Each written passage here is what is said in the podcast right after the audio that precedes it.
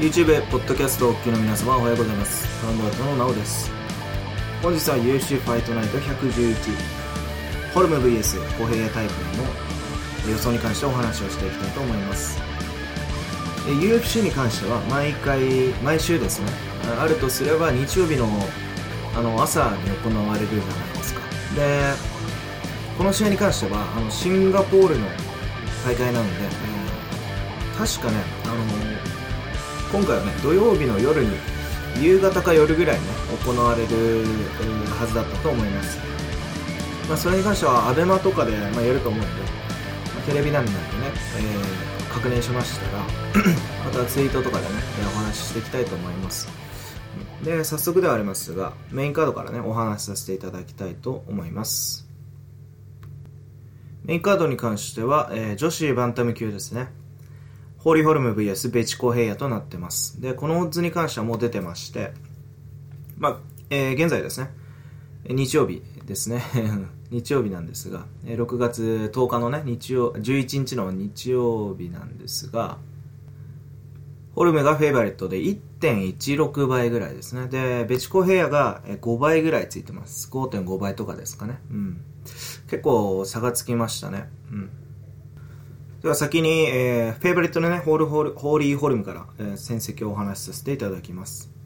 えーホーリーホルムはアメリカの35歳の選手ですね。えーアソシエーション、えージムはジャクソンウィンク。ジャクソンウィンク MMA ですね。えー非常に一時期強かったジムです。もちろん今もね、強いジムですが、アリスターとかが所属しているチームですね。えーリーチを生かす戦いが うまいです。で、戦績に関しては10勝3敗です。10勝のうち7つの KO 勝ちと3つの判定負け。あ判定勝ち。で3つの、えー負けのうち1つのサブミッション負けと2つの、えー負けとなってます、えーちなみにですね UFC に参戦したのは、えー2015年の2月ラケル・ペニントン戦からですね。この時スプリットで、えーギリギリ勝ってますがうんその後、まあマリアン・ルノーに勝った後にもうすぐにラウンダ・ラウシーに挑戦して、えー勝利しましたね。これヘッドキックで。うん、ここから爆発的な人気というか、かなり人気を得たんですが、うん、その後は、えー UFC で3連敗してます。ミーシャ・テイト、バレンシーナ・シェフチェンコ、ジャーメイン・デランダミと、えーこの3人に負けてしまってますね。この選手は、えー典型的なストライカーです。えーリーチが非常非常に長いのと、うん、あとは、えーテイクダウンディフェンスですとか、そういったものも非常に強くですね。で、あと、リーチを生かした戦いの中で、まあ、ヘッドキックなりパンチとかが、えー相手にヒットすれば非常に、うん、あの、 KO するパワーを持ってます。まあ、女子で10勝のうち7つの KO っていうのは、かなりすごいですよね。うん、でですね、まあ、えーリーチを生かした戦い方とか、まあ、アウトボクシングとかも非常に得意なんですが、うん、まあ、えー良くない点としては、えーモーションが、えーバレやすくて、パンチもそこまで素早くないという点ですね。なので、まあ、えーリーチを生かすにも、えー遠い前から手を振るってっても着弾までにちょっと時間がかかってしまうので、まあ、リーチが短い選手もね、見切ってから、まあ、えー打ち返したりだとか、そういったことができます。実際は、えーマリオン・ルノには勝ってますが、まあ、ミーシャ・テイトにも、えーえーなんていうんですか、ストライキングで十分に勝つことができましたが、実際には、ラケル・ペニントン、まあ、まだ若かりし頃のね、えーラケル・ペニントンに、えー打撃でスプリットを許して、で、シェフチェンコには一方的にやられてしまったと。うん、そういったレベルです。なので、うん、まあ、とにかく速度に関しては若干不安が僕はあるんじゃないかなというふうに、うん、思ってます。え対するコヘイヤは、え33歳ブラジルの選手ですね。で、戦績は10勝2敗、えー1引き分けですね。10勝のうち2つの KO と8つの判定勝ちとなってますね。えー負けに関しては1つの KO 負けと1つの判定負けとなってます。で、身長に関しては160、えー2.6センチですね。さっき僕ホルムの身長を 言い忘れたか知らないんですが、173センチぐらいあるので、だいたい10センチ差ですね。まあ、UFC に参戦して結構長かったと思いますが、えー、2015年の8月にロンダ・ラウジーに挑戦して、えー、34秒で負けてしまいましたね。その後、まえーまあ、ホルムがスプリットで、えー、勝ったラケル・ペニントンとスプリットでや、えー、ラケル・ペニントンと戦ってスプリットで負けてます。その後、えー、ジェシカ・アイにスプリットで勝った後は、えー、マリオン・ルノと、えー、ドローだと、えー、そういうふうに言えます。言えますというかそうなってます。はい。で、コヘイヤなんですが、もう僕いまいちこの選手何が強いかちょっとわかんなくてですね、ルノーとやったのもちゃんと見たんですが、ルノーなんかは例えばローキックが強かったり、あ、あの、メータイとかキックボクシングできるんだなってわかるんですが、ベチコヘイに関しては、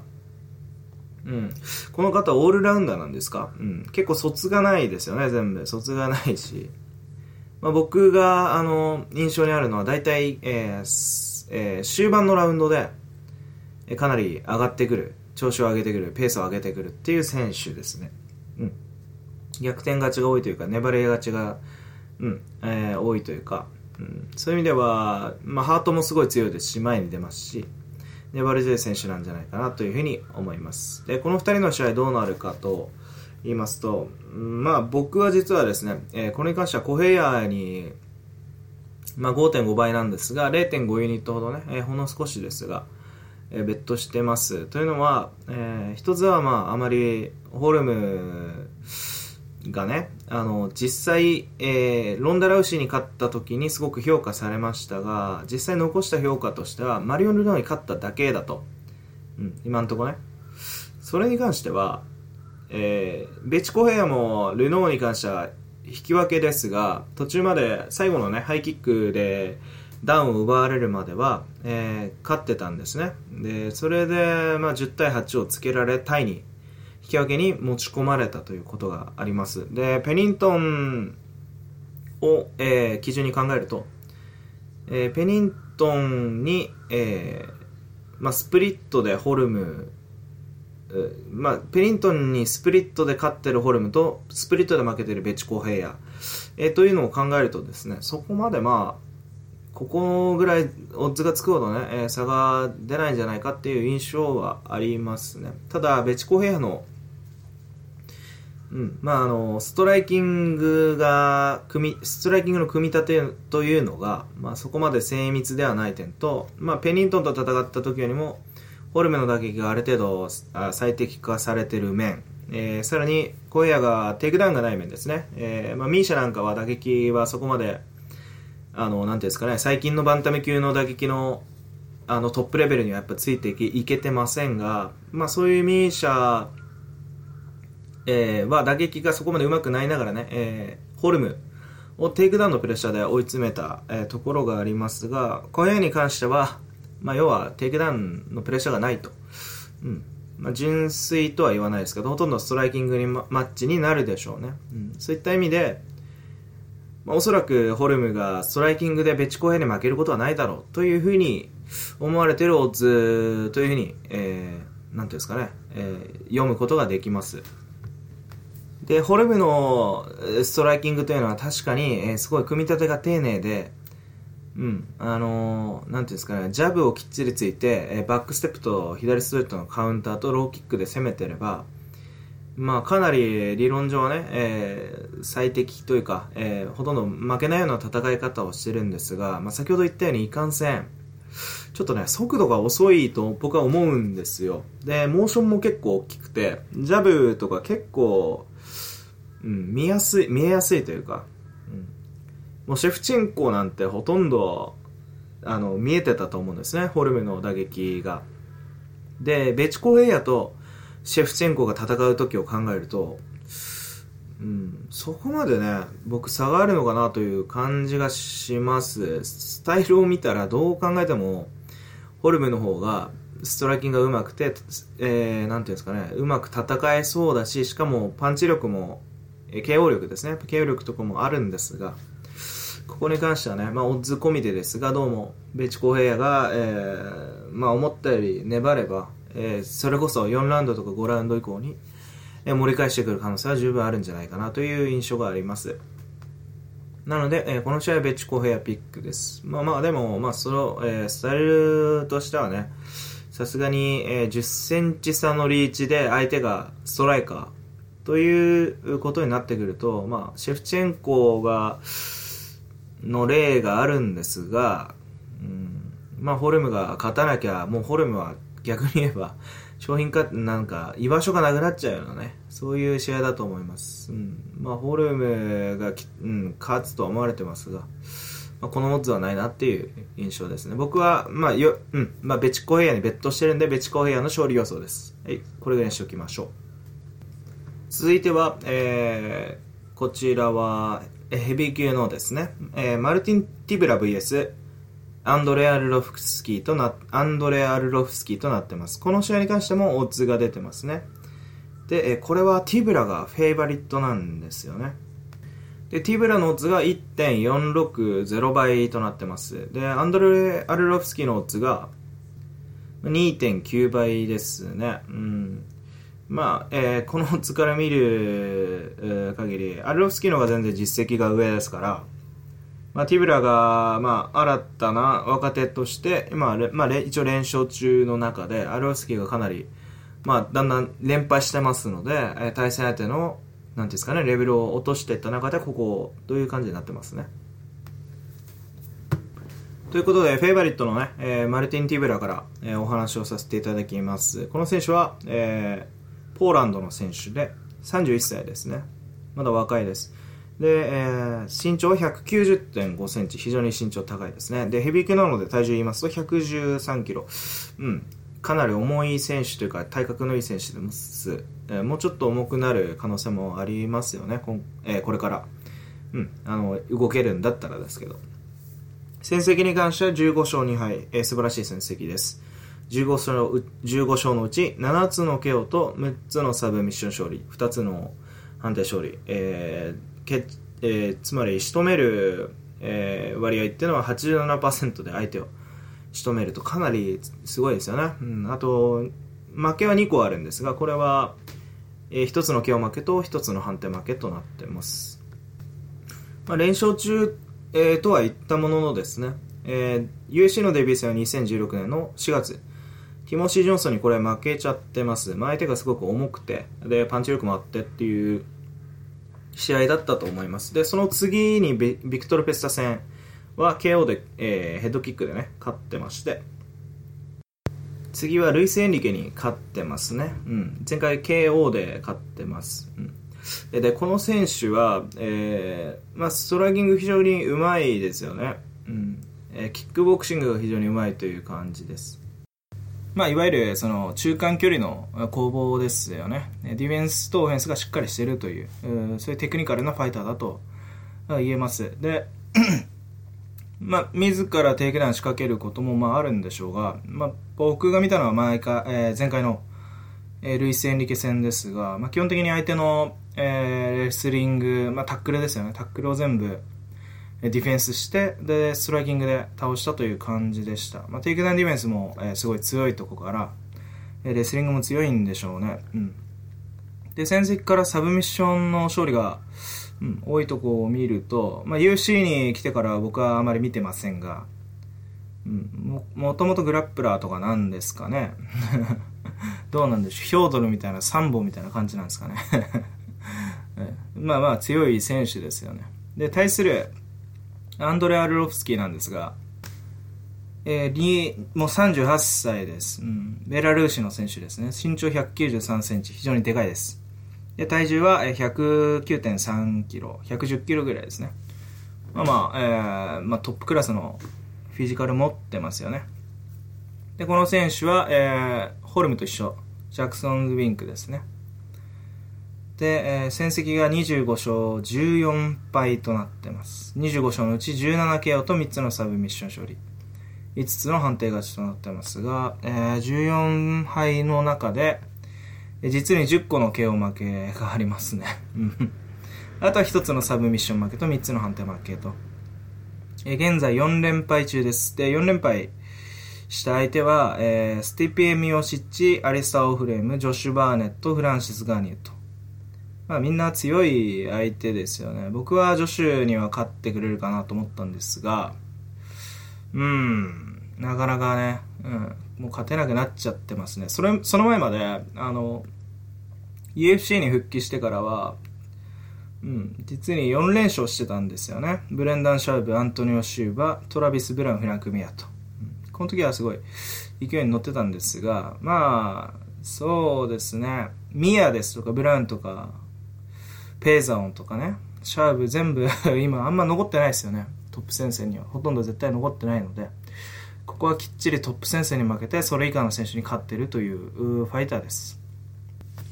で、この選手は、えー、まあ、ストライカーです。で、ストライキング技術、まあ、ボクシングなんですが、主に。ボクシングのテクニック、非常に、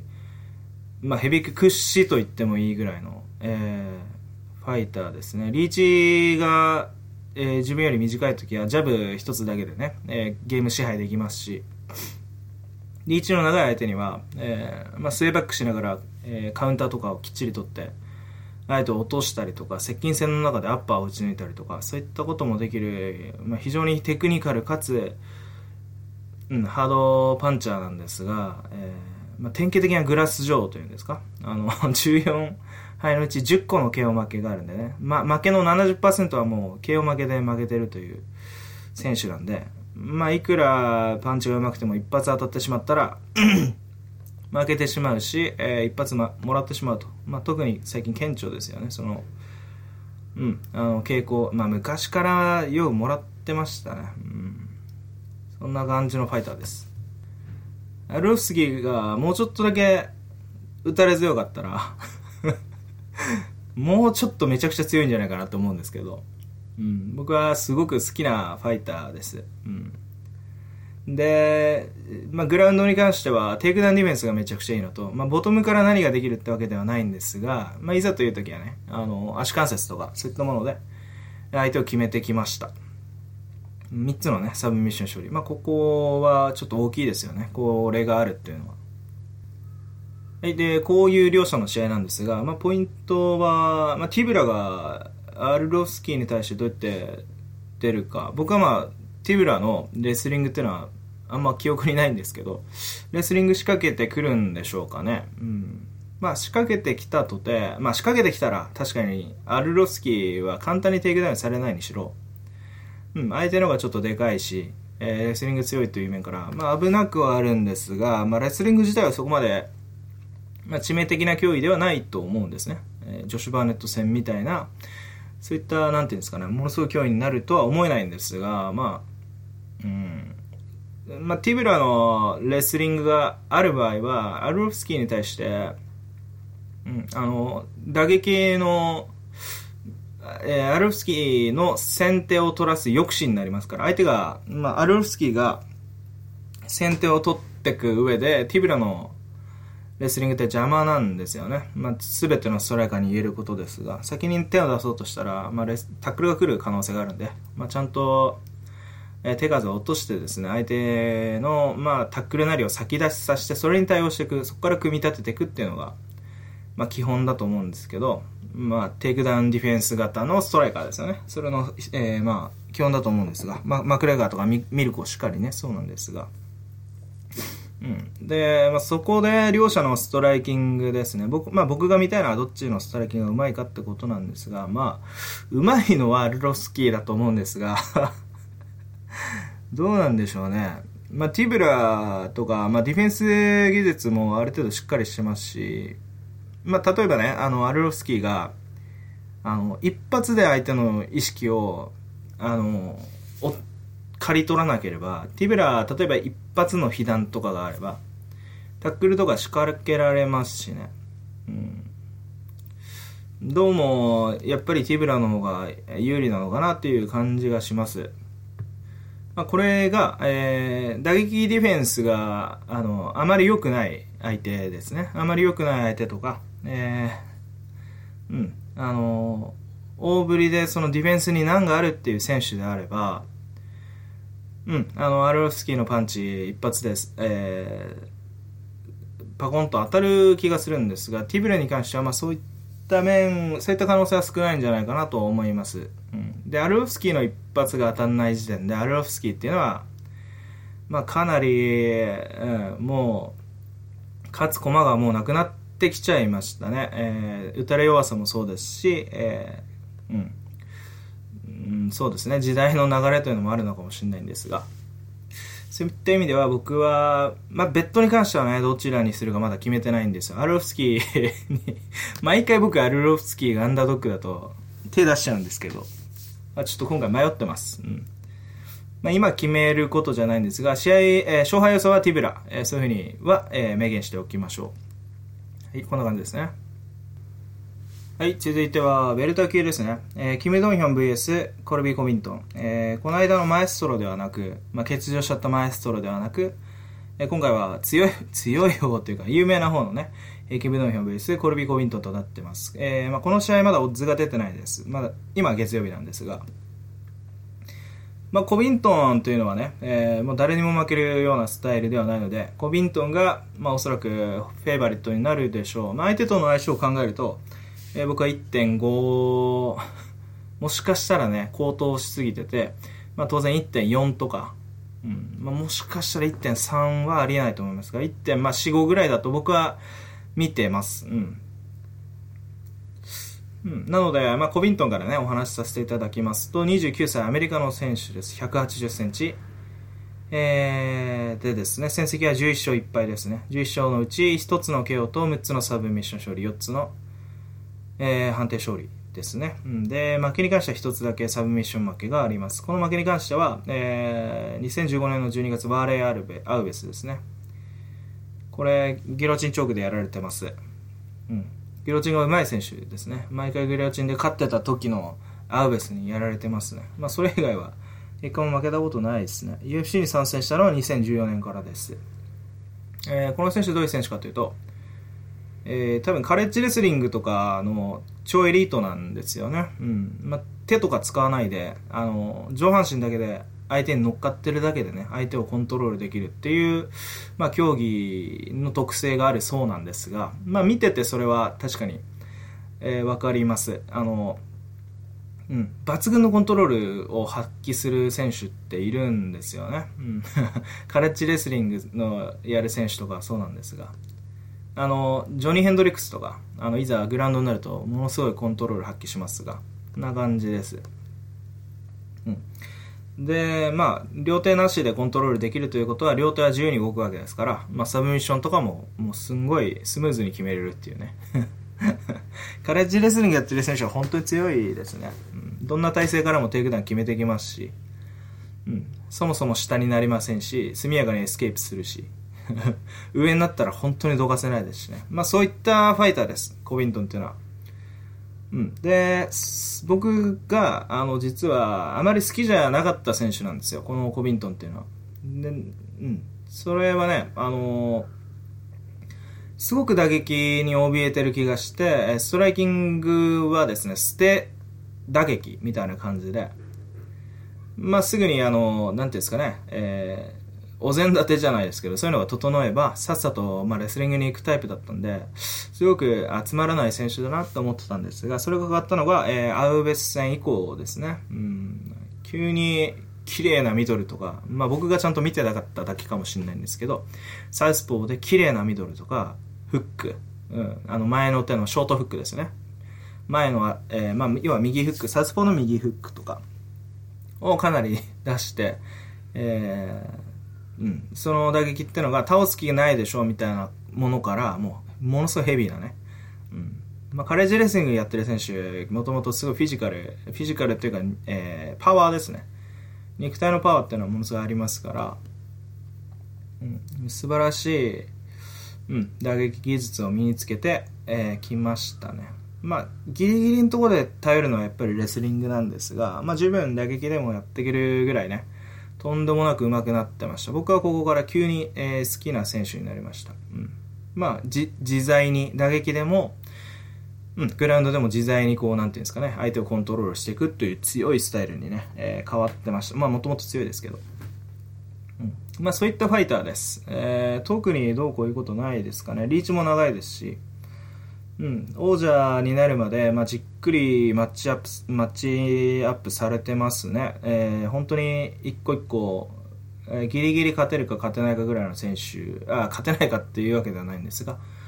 まあ、まあ十分に勝てるだろうと思われている選手をあてがわれているような気もします、まあ、ゆっくり育てられている感じはしますね、うん、今後ウェルター級で明らかに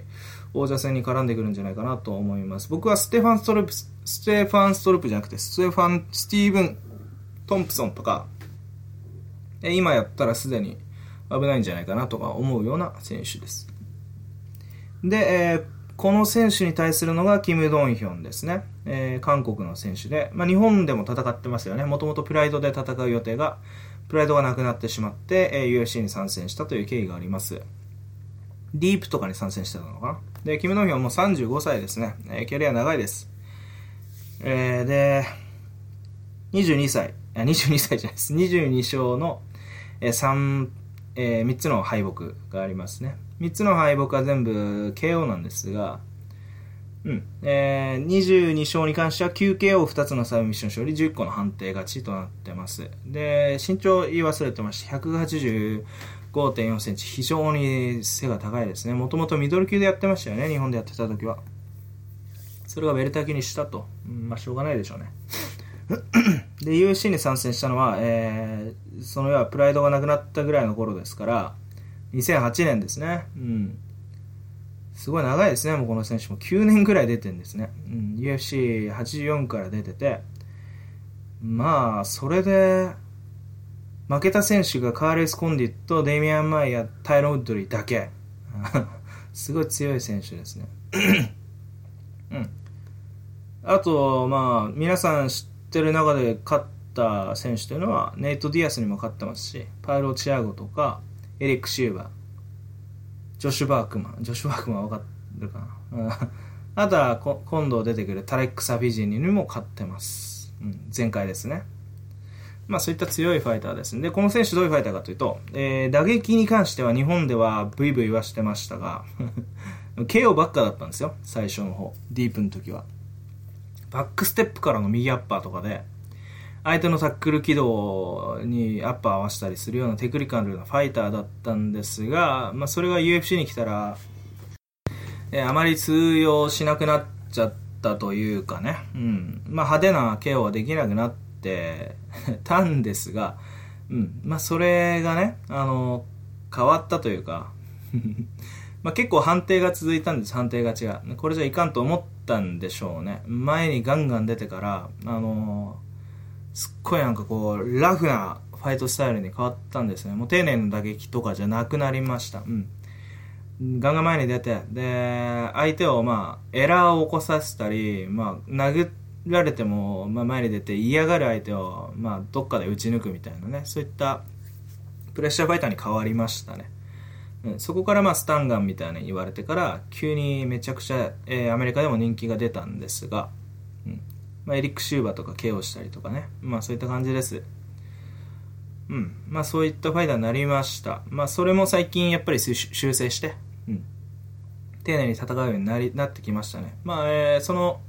打撃の話ばっかりしてたんですが、まあものすごい強いのが、テイクダウンとグラウンドコントロールですね。え、もともと柔道やってたんでしたっけね。えーうん、ものすごい強い組み崩しですね。オカミみたいな感じです。僕はわかんないですけどね。グラップリング、わかんないですよ。厳密に言うと違うのかもしれないですけど、僕が見ると、オカミみたいな感じです。あのー、組み崩して、えー、抜群の、えー、コント、トップコントロールから、えー、殴ったりですね、決めたりするっていうファイターだと思ってます。うんそういう感じの2人なんですまあそのグラウンドに関してはもうめちゃくちゃ強いですよね。ほとんどグラウンドで負けたのはうん。あんまないんですか？あの、UFC ではグラップリングで負けたことほとんどないのかな？カールス・コンディットとタイロン・ドリには1ラウンドで KO で負けてます。あの、例の打撃でガンガン前に出たところを、まあ、こういう強いファイターには負けちゃってるんですが、マイヤーにはリブインジュアリー。まあ、要は肋骨ですよね。肋骨の負傷なわけですから まあ、これどういう試合かちゃんと見てないな。うん、まあ、参考にはならんでしょう。うんまあ、なので、まあ、今回戦う相手がコビントンということでね、えまあえー、コビントのトップを取れればなかなかいいんでしょうがどうなんでしょうね、えーまあ、キムもすごく体強いですしグラウンド強いですからうんまあ、テイクダウン、まあ、テイクダウン強いからといってね、テイクダウンディフェンスがめちゃくちゃ強いのとは、まあ、若干違うんでしょうが、まあ、まあ、ほぼイコールになるんでしょうが、ちょっと違うと思います。うん。うん、で、まあ、タックルを先に仕掛けることができるとなれば、コビントンなんですが、ではもうコビントンの方がタックルの距離が長いからですね。えー、ドンヒョンに関しては、えー、距離の長いダブルレッグっていうのは、まあ、あまり見たことないです。まあ、近づいててクリンチからのね、テイクダウンだったんじゃないかなと 思います。うん、そこで、まあ、先にトップを取るのがコビントンなんですが、まあ、キムが下から何もしないっていうのはちょっと僕はそういう印象はないですね。なので、まあ、ここであまりにキムがボトムでね、えー、プレッシャーを与えたり、リバースしてから攻めたりして、コビントンが、えー、タックルに行きたくないっていう展開をもし作れるんであれば、これ結構コビントンみたいなファイターは、キムみたいな打撃めちゃくちゃ嫌がると思いますね。自分より手長いですし、コビントンすごい綺麗に戦うんですよ。アートボクシングとかも。うん。ちゃんとガードワークしっかりして、えー、蹴れる時に、えー、左ミドル、あ、左ミドル蹴って、えー、右フックで打ってっていう感じのファイターなんで、相当打撃に自信をこの間つけてなければ、まあ最終的に、なんていうんですかね、要はコミットンの逃げ場っていうのはタックルなわけで、えー、ダブルレッグなわけで、このレスリングがダメってなった時に、えー、途端に脆くなるファイターっていうのは多いと思うんですね。パトリック・カミンズなり、えー、ケイン・ベラスケスっていうのも、まあ、クリンチと、まあ、例えばレスリングゲーム、ここの二つをの軸があってこそ、まあ、驚異的なパフォーマンスを発揮するんであって、ファブリシオ・ベウデム相手だったら、そのタックルとかクリンチが膝蹴りとか、まあ、ボトムからの呪術で、うん、あの、防がれた、あの、なんていうんですか、えー、封じられた時に、えー、急に消耗し始めたと。休めるフェーズがなくなるってことですね。うん、それに関しては打撃でもレスリングでもドンヒョンは、まあ、全然休ませてくれるファイターではないですね。うん。まあ、特に、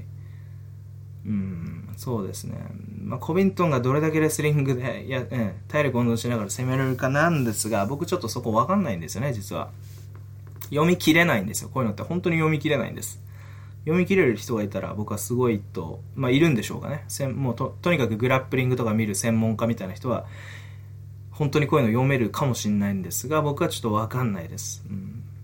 コビントンがトップを安定的に取れる印象は今のところは、えー、ないですね。うん、そういった意味では、えー、うん、なんでしょうね。うん、バルボーザにとっての、えー、ファーガソンってカウンターばっかばか取れましたし、別にクリンチになってもテイクダウン、あの、簡単に、なんていうんですか、ファーガソンが取れるわけじゃなかったじゃないですか。バルボーザの。でもうん。嫌がってあのバルボーザがテイクダウンするまで ファーガソン打撃で全然殴られてるのにもう嫌がってましたよねバルボーザが打撃、まあ、そういう展開になりうると思うんですよ。ドンヒョンっていう選手っつうのは。手長いですしね。パンチ力もありますしガッツガツ殴ってきますし、まあ、コビントン、本、ガチで倒しに行く パンチ殴んないと多分、どういうの倒れてくんないですし、まあ、ここら辺はちょっと、面白い試合になるんじゃないかなと僕は思ってます。まあ、これドンヒョンのオッズにもよるんですが、3倍以上つくなら僕はちょっとドンヒョンですね ドンヒョンにベットしてみたいと思います。まあ、2.5倍とかだったらもう全然スルーですけど、3倍以上つくんだったら、まあ僕はもうドンヒョンちょっと楽しんでみたいなと思いますね。まあ、基本的には僕はコ,、えー、コビントン、まあ、今後のことを考えるとコビントンにに上に行ってほしい気持ちはあるんですね。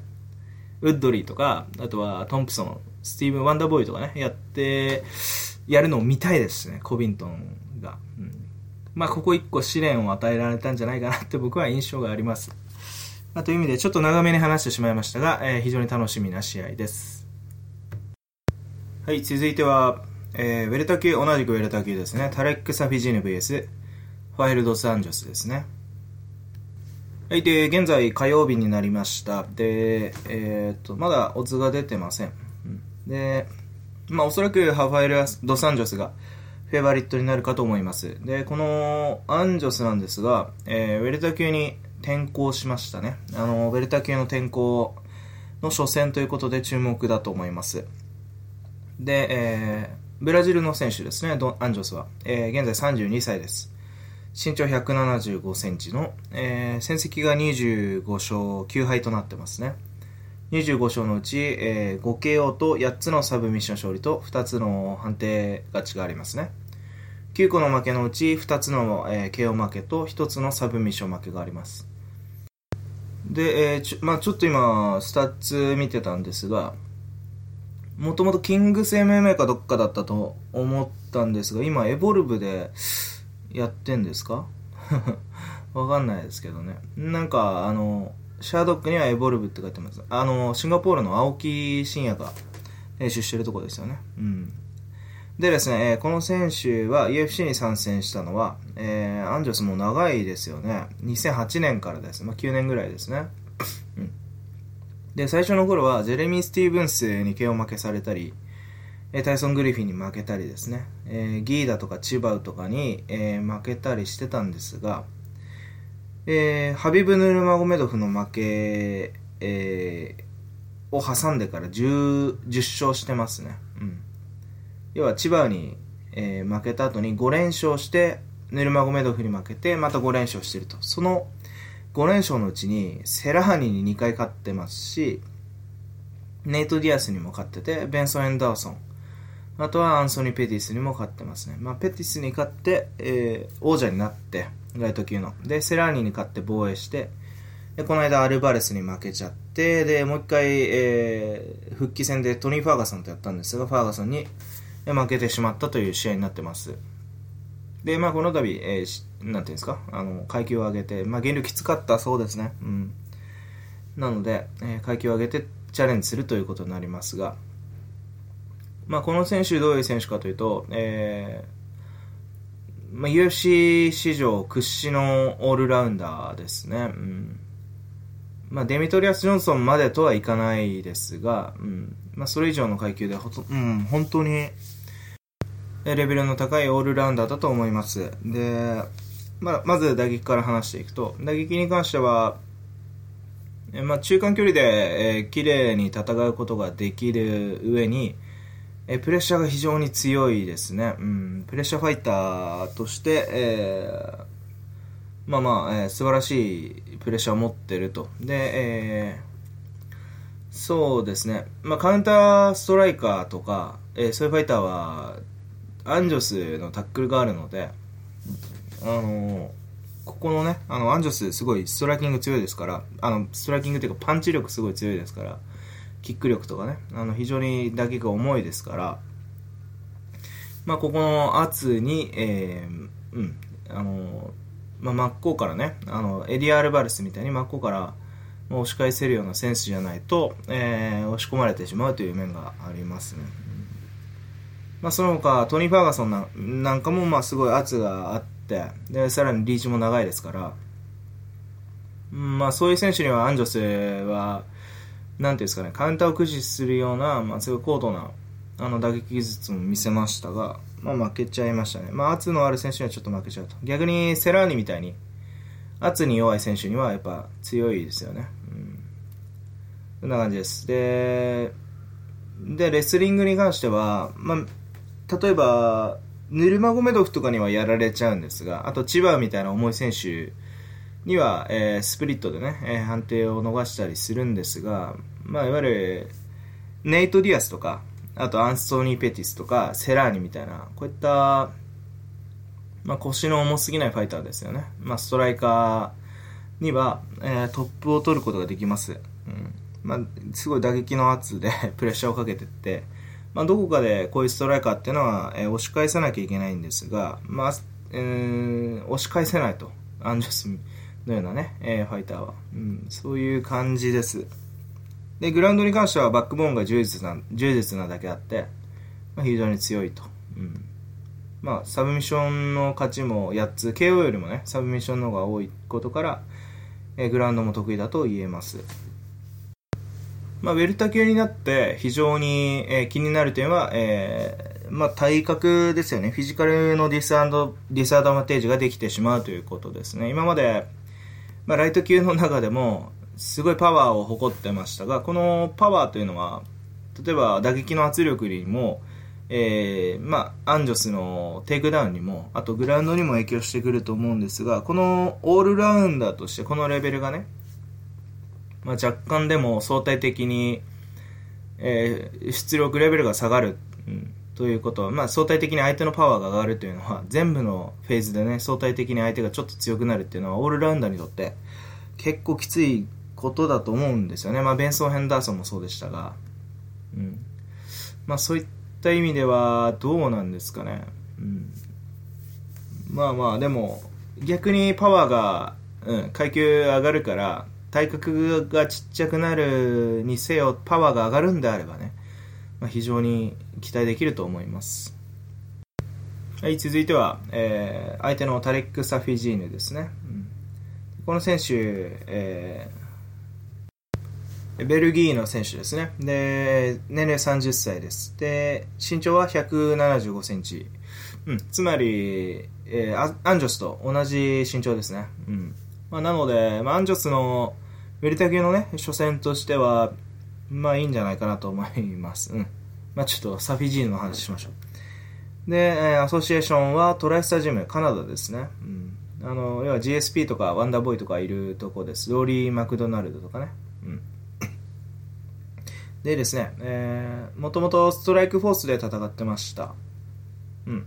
ストライクフォースで2010年から戦ってまして、えー、ストライクフォースではかなり連勝してましたね。で、2014年から、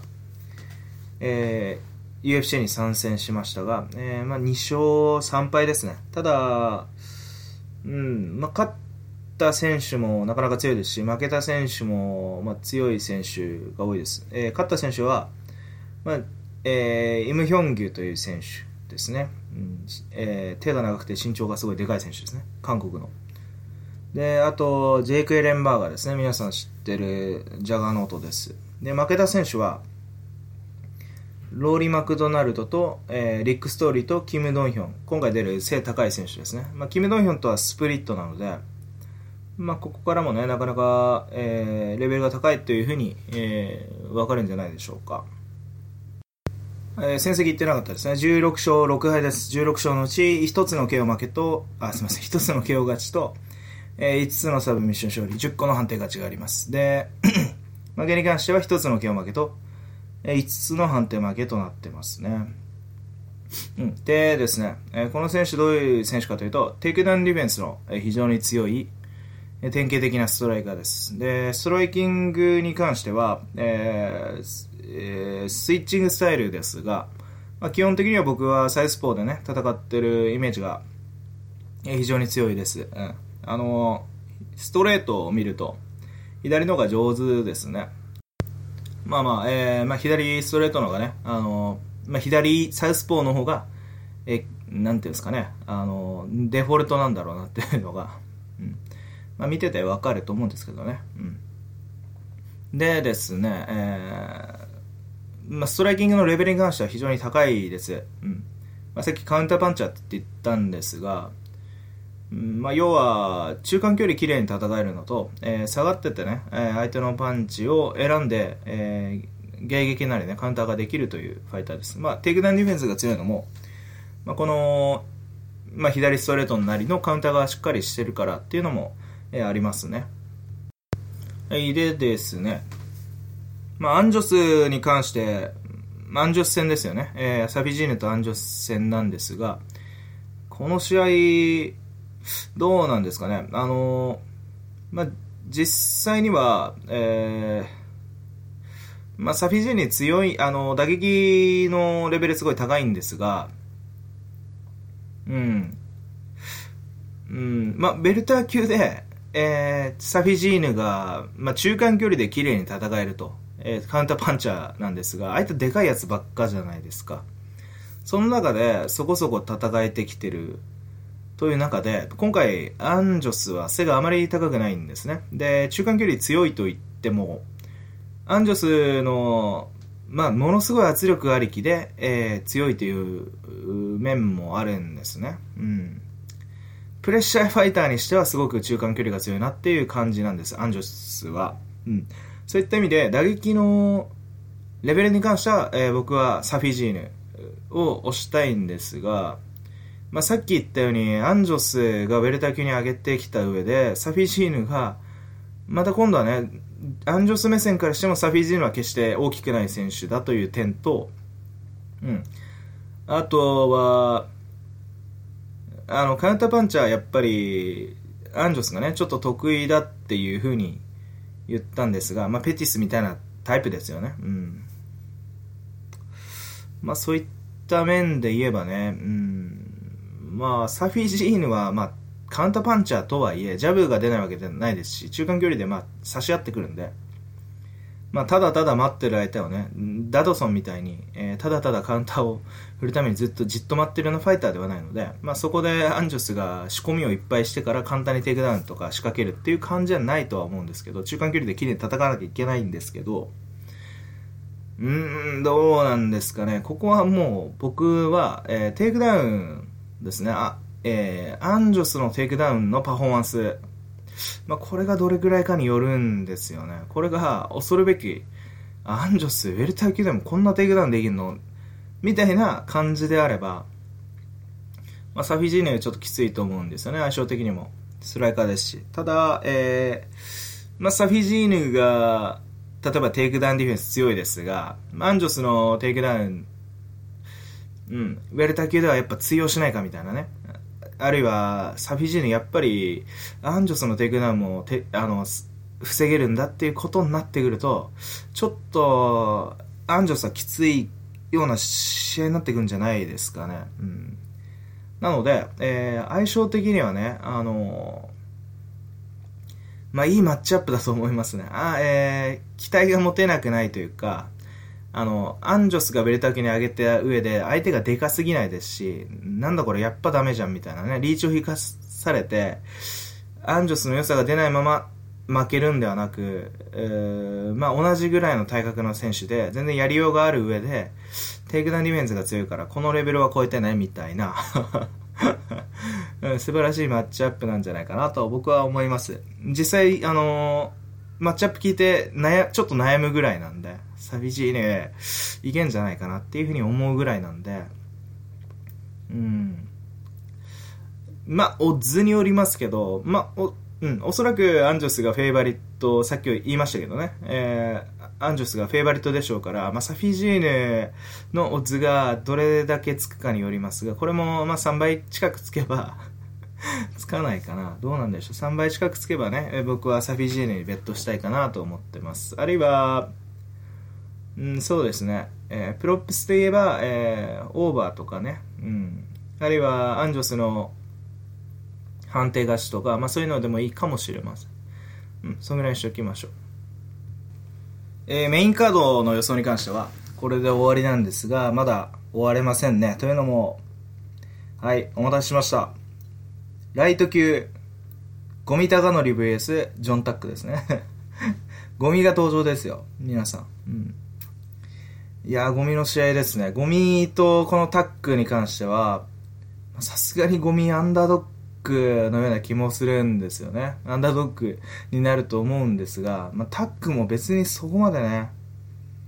強いわけじゃないと思うんですけど、まあ、今のゴミからしたらね、結構、もうゴミ38歳なんでね、うん。やっぱり強敵だと思います。うん、まあ、ここはね、ゴミから紹介させていただきます。ゴミは日本の選手で、38歳、先ほど言ったように38歳で、えー、ライト級の中でも、まあ、背は、まあ、そこまで高くないですね、もう。172センチ、173センチですか。うん、昔はね、高かったんですけど。まあでも、リーチは長いですよね、すごく。で、戦績に関しては35勝12敗。35勝のうち13 KO と6つのサブミッション勝利。16個の判定勝ち。えー、で、12敗に関しては3つの KO 負け、6つのえー、サブミッション負け、3つの判定負けとなってますね。うん、まあ、判定勝ちがこれは16個もあるのは実は、あの、シュート時代はね、判定ばっかだったんですよね。で、そこからプライド出てから、どんどん KO を狙うよう、KO を狙うっていうかね、KO を、えー、ファイターに変貌して、で、ダメでは KO じゃなきゃっていう名言が出てきたと。うん。まあ、素晴らしいファイターですよね。うん。でですね、この選手 は、UFC に参戦したのは、えー、もう2010年ですよ。うん。なので、えー、7年間も戦ってますね。うん。で、まあ、勝ったり負けたりで、最近は3連敗中なんですが、まあ、どういう選手に勝ってどういう選手に負けたかっていうと、うん、まあ、ケンフロ、ケニー・フロリアンとか、クレイ・ギーダとか、ネイト・ディアス、ディエゴ・サンチェス、マイルス・ジュリー、まあ、ディエゴ・サンチェスには勝ってたと思いますが、マイルス・ジュリーとか、ジョー・ローゾン、ジム・ミラー、ここら辺には負けちゃうと。うん、ただ、えー、タイソン・グリフィンとか、えー、まあ、光岡映二は日本人ですが、マック・ダンジク、アイザック・バリフラッグ、ここら辺には勝ってますね。はい。で、まあ、この選手どういう選手かというと、えー、この選手も、えー、うん、まあ、オールドスクールですよね、もう。うん、オールドスクールの、えー、旧式のね、ストライカーです。うん。でですね、ゴミは、えー、まあ、ベースはレスリングなんですが、テイクダウンに行くことも少なくないんですが、まあ、打撃で劣勢になるや、まあ、テイクダウン、えー、タックルガッと入っていきますね。例えば、ねえー、ニック・ディアスとかとやった時も、まあ、パンチ嫌がってね、テイクダウン仕掛けたこともありますし、うん。でですね、えー、ストライキングに関しては、えー、まあ、基本的にはスイッチヒッターで、えー、前傾姿勢に構えて、えー、レスリングに備えてると。で、その分ローキックには多少脆弱なんですが、とにかく、えーまあ、左ストレートと右フック、あるいは右フックと左ストレ、えー、右ストレートと左フックですね。うんまあ、要は、サウスポーに構えているときは左ストレートと、えー、右フックが非常に強くて、オーソドックスに構えているときは右ストレートと左フックが非常に強いと、えー、そういったファイターです。うん、あとは、まあえー、前の手のボディアッパーとか、後ろの手からの、えー、ロングボディフックとか、そういったものも使っていきますね。まあ、基本的なには、えー、ハードパンチャーです。えー、強打を盾に、えー、入ってくる選手を迎撃すると。で、レスリングのタックルも、えー、なんていうんですかね、えー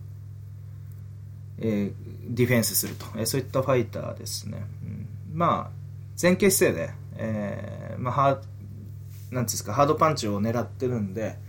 基本的にステップはあまり踏みません。えー、足も、こう、ガッとスタンスを開く、構えてますからね。そういった意味では、まあ、今の機動型のよく動くね、みんなステップを踏みながら、ジャブとかで出入りしながらね、戦う、えー、UFC のストライキングにも若干遅れを取ってしまってるという状況ですね。ただまあ、ゴミがその先駆的だったのは、ちょっと話長くなりますが、スイッチヒッターとしてはね、えー、MMA のストライカーがスイッチングを取り入れたのは、ゴミがパイオニアなんじゃないですかね。うん。まあ、これに関しては、相手のリズムを崩すですとか、あと、要はリズム、ゴミのリズムが変わるんですよね。スイッチヒッターってリズムが変わるんですよね。まあ、例えばワンツーとかのリズムも変わっちゃいますし、まあ、左右もね、混同しますし、そういった意味で、まあ、ファイターっていうのは、あの、リズムを覚えるんですよ。ワン、ツーとか。はい、ワン、ツー、はい、次、スリーとか 覚えるんですけど、スイッチした瞬間また覚え直しなんで、めんどくさいんですよね。で、また戻されるとまた覚え直しなんで、まあちょっと鬱陶しいんですよ。まあそういった意味ではストライカーっていうのは、まあタイミングを読ませない、えー、意味で、えー、スイッチっていうのは非常に大事ですが、その先駆者だと。まあそういった意味で、五味の、えー、テイクダウンディフェンスというのはスイッチングでね、えー、結構助けられてたとこもあります。うん。話が長 長くなりましたね。まあこんぐらいにしておきましょうね。で、対する、まあ、ジョン・タック気になりますよね、どういうファイターが。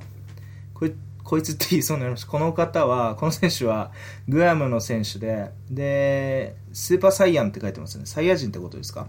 うん、よくわかんないですけど。で、えー、年齢は32歳ですね。えー、身長178センチ。で、えー、キングス MMA ですね。えー、何ですか？ファブリシオ・ベーデムとか同じとこですかね。うん、で、9勝4敗ですね。9勝のうち、えー、4KO と5つのサブミッション勝利。うん、あと1つの判定勝ちがあります。で、負けに関しては全て判定で、えー、4つの判定負けとなってます。UFC に参戦したのは2012年。なかなか長いですね。5年ぐらいやってると。で、負けた選手はノーマン・パーク、ケビン・リー、ジョシュ・エメット、ダミアン・ブラウン。ダミアン・ブラウンにはスプリットですね。だでしたね。うん。その他勝ってる選手は、えー、んジェイク・リンゼイと、えー、パンテヒョン。ちょっと、まあ、あんま特徴がない選手かな。うんまあ、戦った選手は強いですね。ノーマン・パークもすごい強いですし、ストライキングすごい強い強い選手ですし、あと、ケビン・リーとかもね、えー、まあ、期待のプロスペクトですし、まあ、ジョシュ・エメットとかは、えー、アルファメールですね。ガーブランドとかのチームの、まあまあ僕は 嫌いじゃない選手ですね。うん。ダミアン・ブラウンとかこの間ちょっと戦ってましたけど、まあ、気を負けされちゃいましたけどね。で、タックはどういう選手かというと、僕が覚えてるのは、とにかく、えパワーがすごいですね、本当に。もうとんでもないパワーです。で、で、非常にパンチとか、あとは、ま、えー、相撲とかも強くて、爆発力のある選手ですね。うん、ま、テクニックに関してはめちゃくちゃ高いわけじゃないですか。全然下手でもないですし。あ、ストライキングとか、あの、全然距離感とかもないわけじゃないですし。うん。なんですが、爆発力があるんですが、まあ、疲れてる印象がありますね。1ラウンド終わったら。うん、まあ、そんな選手です。で、えー、まあ、スタイルに関しては、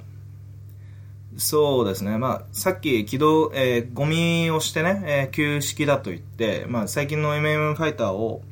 機動型の、えー、ファイターっていうふうに言ったんですが、まあ、タックは別にあの全然足使うタイプじゃないですね。まあ、ゴミほどスタンスは広くはないんですが、まあまあ、えー、基本的には自分から、えー、プレッシャーをかけていって相手を動かすみたいなね、ファイターです。まあ、そういった意味では、まあ、ゴミに似通ったところはあるんじゃないですかね。まあ、入ってきたら、えー、右ストレートと左フックの、まあ、なかなか大きい振りでね、迎撃えー、するとか、まあ、多少コンパクトな打撃を見せますが、まあ、そういった意味では結構この試合はあれじゃないですかね判定とかいかないんじゃないですかねバッチバチな感じになるっぽいですよ。どっちかがアウトボクシングするっていうのはまあ今までのスタイルとしてはね全く考えられないので、うん、で打撃に関してはまだ全然ゴミ僕はね全然ゴミいいと思うんですよ。このタックみたいな選手だったら。普通に左フックとか左ストレートとか、まあ、若干リーチはね、えー、相手の方が長いんですが、相手パワーもありますが、まあ、ゴミ全然ね、うん、あの、まあ、応援したい気持ちが あるからかわかんないですけど、いけると思うんですけど、まあ、タック、あの、決めも結構強かったと思うんですよね。すごい爆発力なんで。なんで、まあ、ゴミ、そうですね。1ラウンドとかで、ゴミともつれ合ったところでね、なんか、いいポジションとか取られたら、ちょっとやばそうですね。非常にやばそうですね。うん。そんぐらいですかね。僕は、まあ、ベットするとしたら、まあ、ゴミが、例えば、うん、まあ、さすがにね、3、4倍はつかないような気もしますけどね。3、4倍つくんだったら、まあ、当然ゴミなんですが、うん、なんですが、えー、まあ2倍台とかね。それだったらちょっと迷います。2.7倍とかだったらどうしようかなっていう感じですかね、うん、ただ、まあ、判定までいかないとかあるいはあの1.5ラウンド、えー、2ラウンドの、えー、2分半以内に終わるとかねそういう、えー、ベッドがいいんじゃないかなっていうふうに思いました、うん、こんぐらいにしておきましょうえー、今回ちょっと長くなりそうなんですが、このまま、えー、話させていただきます。というのも、まあ、えー、アンダーカードでね、えスコギンズベース、佐々木ウルカ、みたいないいカードもあるんで、このまま話させていただきます。次の試合は、まあ、サクサクっとね、もう1時間ぐらい超えちゃうんで、AB 級のシリル・アスカーベース、ウォルト・ハリスですね。この試合は、えウォルト・ハリスが、フェイバリットでしょう。うん。で、ウォルト・ハリスがアンダードッグだとしたら僕はもうめちゃくちゃかけます。うん。で、シリル・ラスカーからお話しさせていただきます。31歳フランスの選手で、183センチ。えー、戦績に関しては、えー、8勝2敗ですね。8勝のうち4つの KO と2つのサブミッション勝利があります。UFC に参戦したのは2個前ですね。2016年の4月からですが、ジャレット・キャノニアに負けて、デミトリ・スモーリャコフという選手に勝ってます。まあ、基本的にはストライカーというか、まあ、タックルとかは別にないんで、112キロですね。すみません。体重いってなかったです。うん。基本的に、まあ、タックルとかないんで、打撃から組み立てるファイターなんですが、まあ、2つのサブミッション勝利があるということは、えー、多少ね、サブミッションもできるのかもしれないですが、まあ、基本的にストライキングで勝てなきゃダメっていう選手に見えます。うん。タックルがないからですね。で、ストライキングの、えー、感じの技術なんですが、まあ、極めてオーソドックスというか、えー、ワン、ツーを出していく し、まあ、パンチ力は当然ヘビー級ながらあるんでしょうが、まあ、そこまで速くもないし距離も長くないというファイターですねで、えー、対するウォルト・ハリスですよね。でユナイト ユナイテッドアメリカの選手です、えー、34歳の193センチ115キロ、えー、体格で全然こちらの方が勝ってます。え戦績は9勝5敗、9勝のうち全部 KO ですね。えー、で、5敗は、え2つの KO 負けがありますと。で、もともと UFC で2013年にやってましたが、え、ジャレット・ロシュホルトとニキータ・クリュロフ。まあ、二つとも、まあ、強い選手ですよね。この二人に負けてしまって、えー、UFC、ま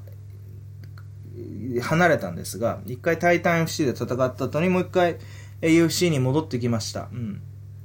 2014年からですね。うん。で、その後、ソアパラレには負けてしまって、コディーストには勝ったんですが、その後、シャミルダ・アブルダ、えー、シャミル・アブドゥラヒモフに、え、スプリットで負けてしまって、この間、チェイス・シャーマンに勝ちました。うん、この選手はね、え、ストライカーです。え、サウスポーのストライカーです。え、ストライキングに関しては、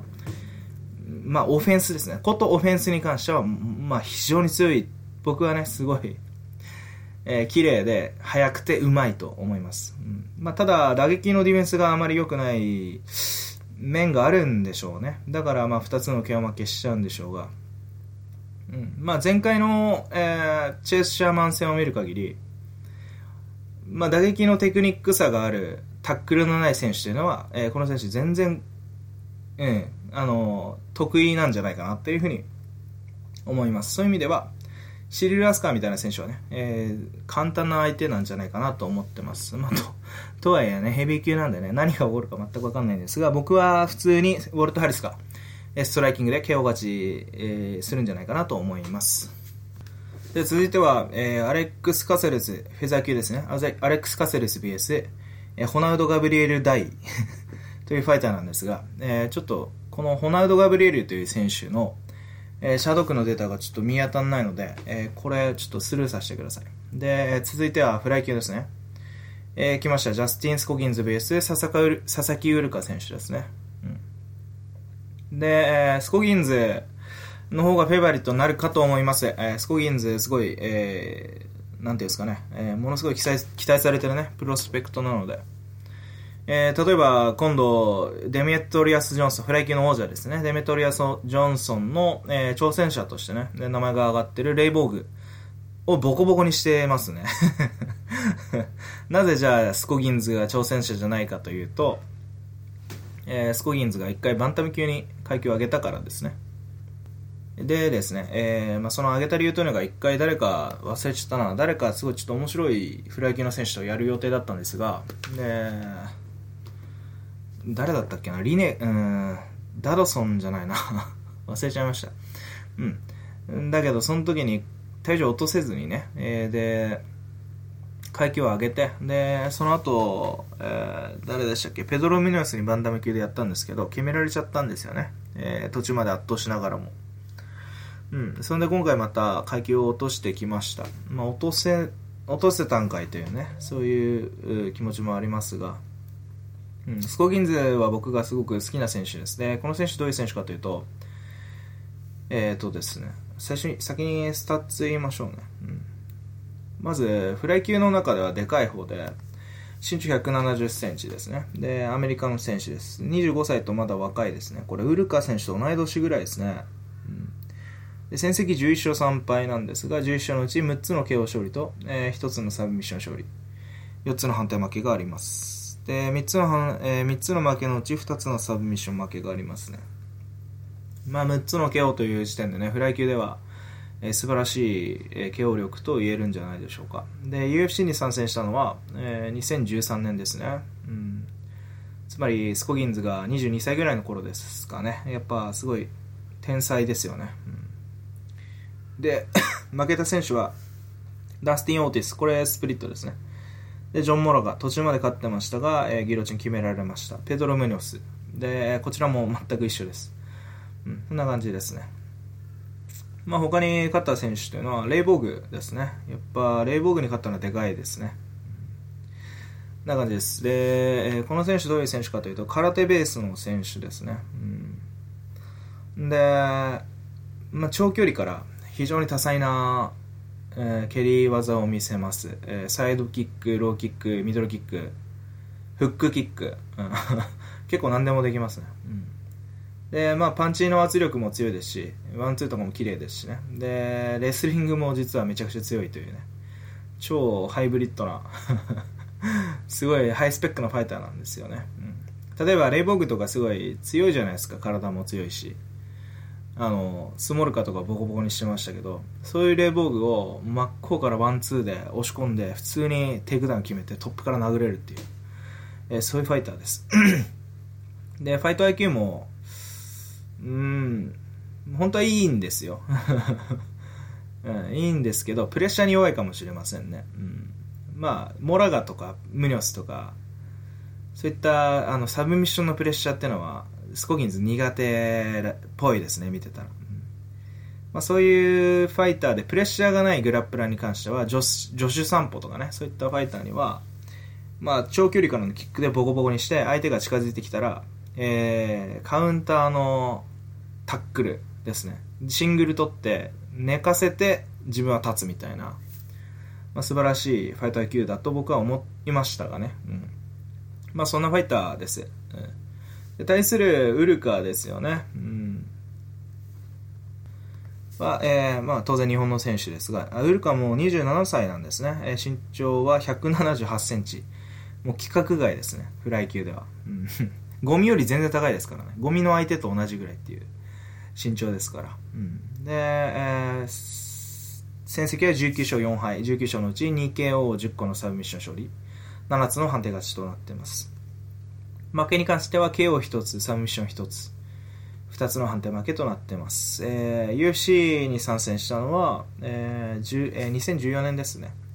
その後2勝3敗なんですが、えー、まず、えー、バンタム級の戦績ですね。バンタム級では、えー、もともとバンタム級だったんですよ。60キロ級、61キロ級。そこで、まあ、ローランド・デロムという選手に勝って、その後、レアンドロ・イッサ、テイラー・ラピルという選手、2人に負けてしまいました。これ、まあ、ぶっちゃけパワー負けですね。うん、で、その後に、ウィリー・ゲイツという選手、相手にフライ級転向戦ですね。ゲイツは172センチもあったんですが、うん、まあ、ダブルレッグとかでテイクダウン取って、えー、きっちり決めましたね。素晴らしかったです。えー、その後、ウィルソン・ヘイス。これランキング5位で、えー、要はウィルソン・ヘイスが、えー、デメトリアス・ジョンソンに挑戦する前哨戦だったんですよね。それにウルカが抜擢されたってわけじゃないんですけど、まあ、ウルカだったと、その相手が。で、ウルカのオッズ5.5倍ついてたんですが、うん、ぶっちゃけ紙一重でしたよね。1ラウンドテイクダウン取られてなかったら勝ってたみたいな試合でした、うん、もうすごい良かったです。ウルカはもともとサウスポーだったんですがオーソドックスにコンバーテッドしたのかなその時は、うん、でインロート右のインロート右ストレートで相手を、まあ、ヘイスですね、うん、スタンディングで優勢に進めたんですがヘイスの、まあ、テイクダウンにやられましたよね。ということでウルカはうん、グラップリング非常に強い、えー、寝技天狗と言われている選手なんですが、打撃はめちゃくちゃ綺麗で、あの、センスがあります。ただ、まあ、まだ、うん、あの、UFC デビューした頃は、僕が見た頃はね、そこまで打撃、うん、なんかこう、生粋のストライキングで戦えるようなファイターって感じじゃないですね。使える武器があるみたいな感じの、えー、ストライキングを使ってたんですが、ヘイスでは、ストライキングをメインウェポンに使ってたんで、ちょっと一皮むけたなっていう感じがあります。で、寝技が強いって言ったんですが、テイクダウンとテイクダウンディフェンスは、まあそこまで強くはないですね。UFC みたいなね、え、みんなフィジカルモンスターというか まあ、ウルカもね、ある意味体格って意味ではフィジカルモンスターなんですが、まあ要はパワーですよね。パワーの強い相手たちには、まあ、うん、要はパワー負けしちゃうんですよね。う、日本の選手、日本の中ではやっぱパワー負けしない選手もうん、あの UFC 来てパワー負けした選手が多いですね。そういった意味で要はそのパワーを上げるっていう選択ではなくパワーじゃなくて体格を生かす体重を落として体格を生かすっていう選択をしたウルカフライ級に落としたわけですからまあすごい僕はあのなんていうんですかねあの要は独自性の際立つ武器を選択したっていう形になるんじゃないかなと思います。うん。まあ、素晴らしい選択だと思います、ね。だから、日本の選手とかは、あの、パワーで勝てない場合とか、あるいはストライキング、要はボクシングとかで勝てない場合は、別の武器持ってきた方がいいと思うんですよね。えー、堀口だったら、まあ、堀口なんかパワーが 半端ないですけど、えー、ストライキングテクニックに関しては、ボクシングじゃないですよね。空手で戦うとか。空手なんて、あの、今対応できる選手いないじゃないですか、あんまり。デメトリアス・ジョンソンも対応できなかったですよね。まあ、ちょっと話飛びましたけど、まあ、要は178センチの選手なんてフライ級でいないんですよ。うん、これ、辛いと思いますよ。相手からしたら。まあ、パワーがないにしても、寝技とかヘイスとかもバック疲れたらめちゃくちゃコントロールされてましたし、ウルカに。ヘイスなんて黒帯ですからね、充実。まあ、それが、ウルカがね、いざバックつけば、長い手足でコントロールできると。で、バカバカ右ストレートも当てられますし、うん、確かにパワー負けしてますけど、他のところで勝ってるというね、えそういった選択、素晴らしいですね。で、そういった意味で、スコギンズは、え、ずっとストギ、スコギンズなんかも、え、UFC のフライ級の中で、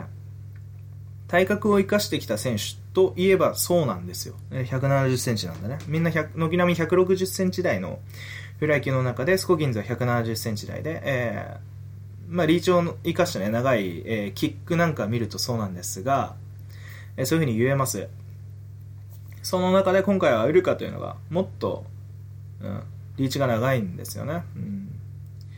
で、ここで、まあ、ポイントになるのはウルカの決めの強さですかね。ストライキングではさすがに、うん。まあ、前回ね、ウルカがストライキングで戦ったことで何か目覚めていれば、まあ、当然目覚めてるんでしょうが、例えばあれが限界なのか、それとも、もう逆にストライカーとしてね、覚醒しちゃってんのか、ちょっとわかんないんですが、僕はね、後者に、ストライカーとしてね、覚醒しちゃってるウルカに期待してるんですが、まあまあ、そうはうまくいかなくとも、うん。まあ、スコギンズというのはね、打撃めちゃくちゃ強いですから、もう専門家と言っていいほどですから、まあ、ここに勝てれば、もう100点満点ですけど、ストライキングで勝てれば。まあ、それはちょっと難しいんじゃないかなっていうのが僕の印象です。スコギンズがそもそもストライキングで負けたことが僕はないと思うので、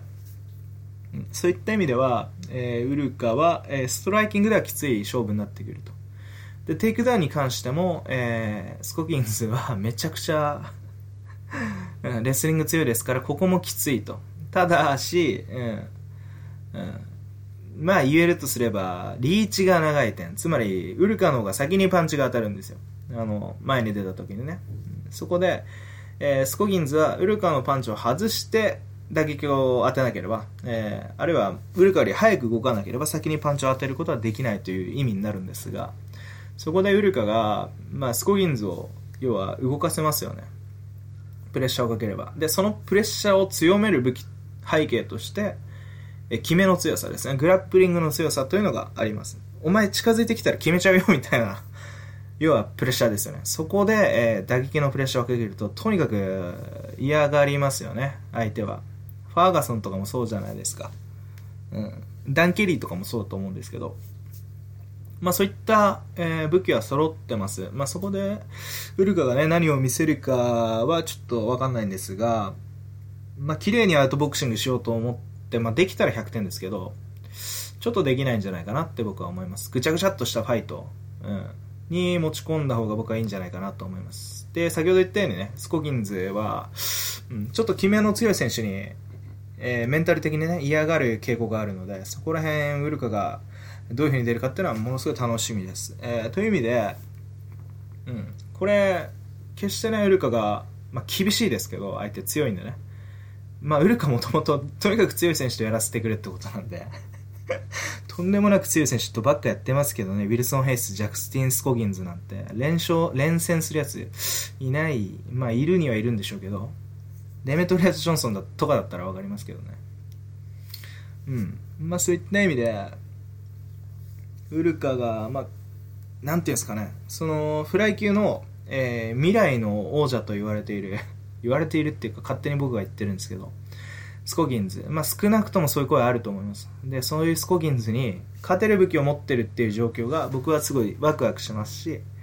楽しみですね。ネルカ何やってくれんだろうみたいな。こう、ただじゃこう、なんですかね、奥さんがね、上がんない男ですからね、この選手。なんかいつもこのなんかドキュメンタリーとか見てるとクールに見えるんですよ。なんかぼーっと、なんか川とか2時間眺めてるとか 言ってますし、なんかカフェでおしゃれになんかこう、ファッションが好きで、服とか作ったり、で、MMA に関してはなんかノートを自分でずっと書いて、どうやって戦おうかなってぼーっと考えてるイメージなんですけど、いざ、なんつうんですかね、ステアダウンとかね、えー、計量の時に相手とこう、ファイファイティングポーズで向き合ったりすると、ガッツガツいきますし、ファイトとか熱いですよね。なんかこう、闘志がこう隠れてるみたいな。感じで僕はもうすごく好きなんですけど、まあ実は僕スコギンズも大好きで、この試合もう本当に楽しみなんですよね。うん、ちょっと 話が長くなっちゃいましたけど、毎回長くなっちゃってますけどね。で、このベッドに関してですね、もうベッドなんて言わなくてもいいぐらいですけど、一応ブログのコンセプトなんで、うん、言うとすれば僕は、まあ、これね、何倍ウルカにつくかっていう話なんですよ、うん、そうですね、まあ、4倍ぐらいつけばウルカにベットしたいかなという感じです。まあプロップスで、え、言ってですね、え前向きなのはウルカのサブミッション勝利あるいはスコギンズの判定勝ちこれがいいんじゃないかなと、え、思いますまあそこまでベットするんだったらウルカの判定勝ちもあ別途しといてもいいかもしれないですね。まあ、そんぐらいにしときましょう。はい、その他ですね、井上直樹選手、19歳の日本人の選手ですね、フライ級でデビューというのもあるんですが、えー、ちょっとですね、時間がちょっと長くなってしまったことですし、あと、ここまで話すとね、残りの試合全部話したくなっちゃうので、え、一回ここら辺で切ります。うん。で、あの、他の試合に関しては、えー、まあ、追ってアップすることは今週はないかもしれないですけど、えー、ツイッターなどでね、えー、予想をちょっと見て、井上直樹選手なりの、えー、なんか面白い面があったらつぶやいていこうと思うので、ぜひ、えー、まあ、いつでもね、えー、なんていうんですか パウンドアートの、えー、まあ、メディアとは言わないですけど、ブログをね、えー、まあ、楽しんでいただける方は、えー、ぜひ参照してください。えー、それではごきげんよう。